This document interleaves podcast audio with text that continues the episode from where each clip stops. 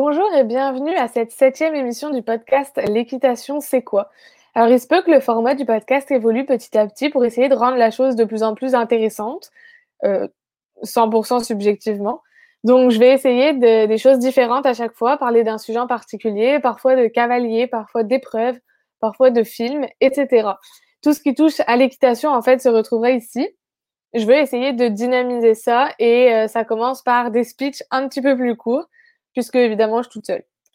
Alors euh, aujourd'hui, je vais parler d'éthologie. On s'éloigne un petit peu du sport tel qu'on se l'imagine, mais ça fait partie du monde de l'équitation. Euh, puis d'une manière générale, l'éthologie, c'est l'étude des comportements animaux dans des conditions données. En ce qui concerne l'équitation, c'est un petit peu différent. Mais je vais commencer par un peu d'histoire. Euh, puis la majorité de ces informations proviennent du site Wikipédia de IFCE. Alors, l'éthologie se développe comme une science à partir de la deuxième moitié du XXe siècle. À l'origine, on se concentrait sur des animaux dans leur milieu naturel, souvent à l'état sauvage. Mais la science a commencé à s'intéresser aux chevaux sauvages dans les années 1980. Alors aujourd'hui, elle se penche tout autant sur le cheval domestique, euh, donc celui que l'on trouve dans les centres équestres aujourd'hui, puis ceux qu'on monte, puis ceux qu'on emmène en compétition. Toujours selon le même site, l'éthologie s'articule autour de quatre grandes questions qui sont définis par Tim Bergen, Tim Bergen, honnêtement, je ne sais pas exactement comment ça se dit, mais vous avez compris le principe, en 1963. Alors, la première grande question, c'est quelles sont les causes du comportement? Ensuite vient quelle est sa valeur de survie? Comment s'est-il mis en place au cours de la vie de l'individu et comment s'est-il mis en place au cours de l'évolution de l'espèce? Alors, en France, on utilise ce terme pour parler d'équitation éthologique. Et c'est là-dessus que je vais m'étendre un peu plus plus qu'une discipline au sens strict, en fait, c'est une approche du cheval et de l'équitation. Alors, on utilise parfois le terme éthologue pour désigner l'enseignant, le professionnel de ce type d'équitation, mais on a tort parce que euh, il est à distinguer du mot scientifique. En fait, l'éthologue est scientifique, mais l'enseignant d'équitation qui apprend l'équitation éthologique reste un enseignant d'équitation euh, puis, euh, pour faire simple, l'équitation éthologique se met en pratique les méthodes étudiées par des éthologues. Alors, comme je vous disais dans l'émission concernée au western, l'équitation et ses trois disciplines principales se sont développées en France après la Seconde Guerre mondiale, mais c'est en Amérique du Nord qu'une équitation moins sportive, je dirais, qui s'est développée. Les cowboys dans les ranchs ont utilisé ces techniques pour euh, débourrer les mustangs dans l'Ouest. On les a appelés les chuchoteurs. C'est d'ailleurs euh, le film tiré d'un roman L'homme qui murmurait à l'oreille des chevaux qui a amené ces techniques et ces idées en France. D'ailleurs, je vous conseille ce film, il est vraiment bien. Euh, c'est donc à ce moment que les cavaliers français se sont tournés vers l'équitation plus naturelle et comportementale. Et en 2003, le terme équitation éthologique est adapté par la FFE.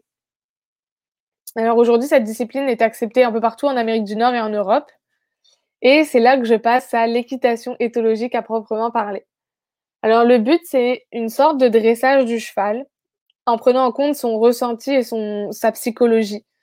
Cette approche, elle repose sur une non-violence. bah après, on s'entend, hein, l'objectif de tout cavalier, peu importe la discipline, mais euh, ça prend également en compte l'instinct du cheval, parce qu'à l'origine et à l'état sauvage, le cheval, ça reste une proie même s'il vit euh, en groupe, en général, euh, il fuit plutôt qu'attaquer. Donc, euh, ça reste un comportement tel une proie. Alors, ça fait partie évidemment de son comportement intrinsèque, même si en tant qu'animal domestique et domestiqué, il en a plus vraiment besoin, on s'entend. Mais pour le comprendre et que l'éthologie fonctionne, faut prendre ce paramètre en compte. Alors, le cavalier a pour objectif d'interagir avec son cheval souvent à pied, et de le faire obéir en douceur et dans l'acceptation plus que dans la soumission, en fait. Donc, quand le travail à pied est bien fait et fini, le cavalier doit pouvoir monter son cheval sans mort et parfois sans filet. Euh, c'est quand on en arrive là, on arrive à, un bon, une bonne communication, ça veut dire que ton cheval te fait confiance, puis c'est fun. En compétition, on peut retrouver des épreuves d'éthologie ou d'équifile au niveau national. En fait, c'est une sorte d'évolution de l'éthologie, mais c'est pas une discipline olympique.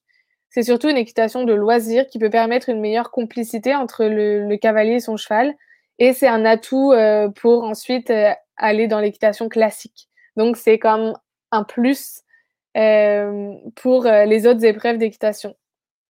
On utilise aussi l'éthologie pour désensibiliser un cheval à des objets du quotidien comme des bâches, de l'eau, des bruits, des couleurs, plein de choses euh, inhabituelles dans le monde naturel du cheval. Euh, puis il peut en avoir peur assez facilement, donc on s'en sert pour le désensibiliser, puis pour avoir un cheval un peu plus froid. puis ça aide vraiment dans les épreuves, notamment des épreuves où il y aura ben, des couleurs. Tout ça, ça évite que le cheval ait peur, puis qu'il soit concentré sur sa course ou son épreuve. Alors là, je vais parler un peu plus d'équifile. Donc, c'est une, sorte de dérivé de l'éthologie. La définition de la FFE est euh, la suivante. Donc, je cite Test ludique à pied où le cavalier choisit des niveaux de difficulté de contrat pour mettre en valeur sa complicité avec son poney ou son cheval. Le but de l'équifile est de donner au cavalier davantage de compréhension du poney ou du cheval, de réflexion et de ressenti dans ses interactions avec lui. Alors en gros, le travail est exclusivement réalisé à pied et les exercices sont réussis lorsqu'ils sont faits avec douceur et précision. Puis pour avoir cette douceur et cette précision, évidemment, il faut une cohésion entre le cavalier et son cheval qui soit parfaite. Donc il y a trois niveaux de difficulté. Euh, le premier, c'est l'exercice réalisé avec un licol, c'est-à-dire euh, c'est ce qui attache le cheval. Donc on est au plus proche de ce qui attache le cheval, on peut le tenir à un niveau de liberté un peu moindre. Ça vaut 10 points. Ensuite, on a l'exercice réalisé avec un licol relié à la longe par un élastique. Donc là, le, le cheval est encore attaché, mais le niveau de liberté est un petit peu plus euh, important. Ça vaut 15 points. Et ensuite, on a un exercice réalisé sans l'école, donc en, je dirais, total, entre guillemets, liberté, parce qu'évidemment, souvent, c'est dans des enclos, etc. Mais ça reste que le cheval va faire ce qu'il fait, il le fera par volonté, parce qu'il n'y a pas de moyen de le forcer. Et ça, ça vaut 20 points. Alors, en compétition, selon le contrat choisi, celui qui a le plus de points va gagner. Il y a des pénalités si le temps est dépassé ou si l'exercice n'est pas bien réalisé ou s'il y a un, objet du dispositif qui tombe. Il y, a plein de, paramètres qui peuvent entrer en compte et faire perdre euh, des points au cavalier. Mais par contre, il y a aussi des points bonus si une partie de l'exercice, une partie de la démonstration est excellente. S'il y a un aspect, si le jury trouve qu'il y a un aspect qui s'est passé qui était vraiment, vraiment bon, il peut donner des points supplémentaires, ce qui n'existe pas dans les autres épreuves euh, d'équitation classiques. Alors là, je vais vous donner des exemples d'exercices, qui est évidemment pas une liste exhaustive. On a, euh, par exemple, l'exercice du licol. Le but, c'est d'enlever le licol puis de réaliser des exercices, euh, alors le remettre, l'enlever, euh, se déplacer, etc. Souvent, c'est des dispositifs avec des, des barres, des cerceaux à terre et des petits chemins à, parcourir. Ensuite, on a l'exercice pivot et compas. Le but, c'est de mobiliser les, les, épaules et les hanches du cheval, alors que le cheval a les membres dans un cerceau. Donc, euh, bah, c'est pareil, c'est une sorte de dispositif euh, de précision. Euh, puis évidemment, il faut que le cheval soit d'accord pour le faire, parce que sinon, on s'entend que ça marche pas bien. Ensuite, on a l'exercice déplacement latéral, contrôle latéral et carré. C'est pareil, ça c'est mobilisation du corps du cheval. On a le va-et-vient.